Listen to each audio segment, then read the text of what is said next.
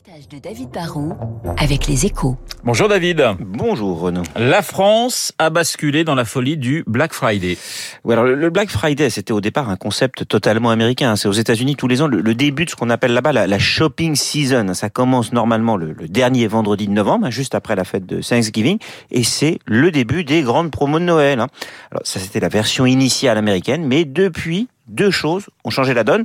Le e-commerce a bouleversé tout, le paysage concurrentiel et le phénomène Black Friday s'est internationalisé et a maintenant conquis la France. Mais si ça commence le, le dernier vendredi de novembre, ouais. pourquoi David vous nous en parlez euh, ce matin? Ah bah, En fait, c'est parce que en France, le Black Friday commence de plus en plus tôt et de plus en plus long. Ce n'est plus une journée ou un week-end de promotion euh, dans les boutiques et sur les sites internet. C'est devenu l'occasion en fait de casser les prix sur une période bien plus longue. Chez Amazon, par exemple, l'opération Black Friday a commencé le 8 novembre.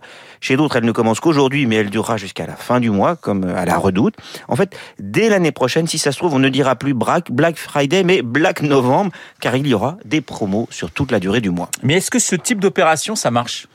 Alors le Black Friday pardon, a débarqué en France en 2014 et si les commerçants ont renouvelé l'expérience et lui donnent de plus en plus d'ampleur, ce n'est pas juste parce qu'ils n'auraient pas le choix. Hein. La vérité, c'est qu'il n'y a rien de plus efficace pour donner envie de consommer que de casser les prix et de dire aux clients qu'il faut qu'ils se dépêchent pour profiter d'une bonne affaire. Ça permet de, tirer les ventes.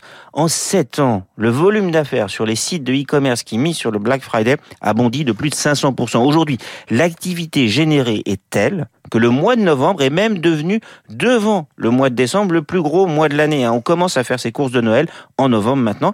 Et la bonne nouvelle pour les distributeurs, c'est qu'un Black Friday bien géré, c'est rentable. Les soldes, ça permet d'écouler les invendus, ce qu'on a acheté en trop ou ce qui n'a pas rencontré son public. Et on a le droit de vendre à perte. Ça fait du chiffre d'affaires, mais pas toujours énormément de marge. Le Black Friday, c'est différent. Le distributeur travaille dessus souvent un an à l'avance. Il sélectionne des produits, il commande de très très gros volumes car il va vendre beaucoup, et du coup, bah, il a de bons prix, ce qui lui permet de faire des ristournes tout en étant rentable. On ne brade qu'une partie de l'offre et on espère générer en plus bah, des, des ventes additionnelles. Et donc au final, ça peut être une bonne affaire pour le magasin comme pour le client, même s'il achète parfois un objet qu'il n'avait pas franchement prévu d'acheter au départ. Voilà le décryptage de David Barrault. David, vous avez commencé à faire vos courses de Noël? J'étais juste en train de mettre quelques paniers, quelques trucs dans mon panier. Eh ben, écoutez, vous êtes un garçon prudent et c'est parfait. Tout sera prêt pour vous chez les Barrault pour le 24 décembre au soir. Je vous souhaite un excellent week-end. Euh, dans un instant, le journal de 8 heures. Dans quoi? Dans deux petites minutes. Je vous rappelle, euh, mon invité à 8 heures, Daniel Rondeau de l'Académie française qui publie Arrière-pays euh, chez Grasset. C'est un livre très, très intéressant qui nous parle notamment de cette France périphérique, de cette France oubliée et qui nous parle de la montée des Gilets jaunes, un livre donc qui retrace ce qui s'est passé il y a trois ans.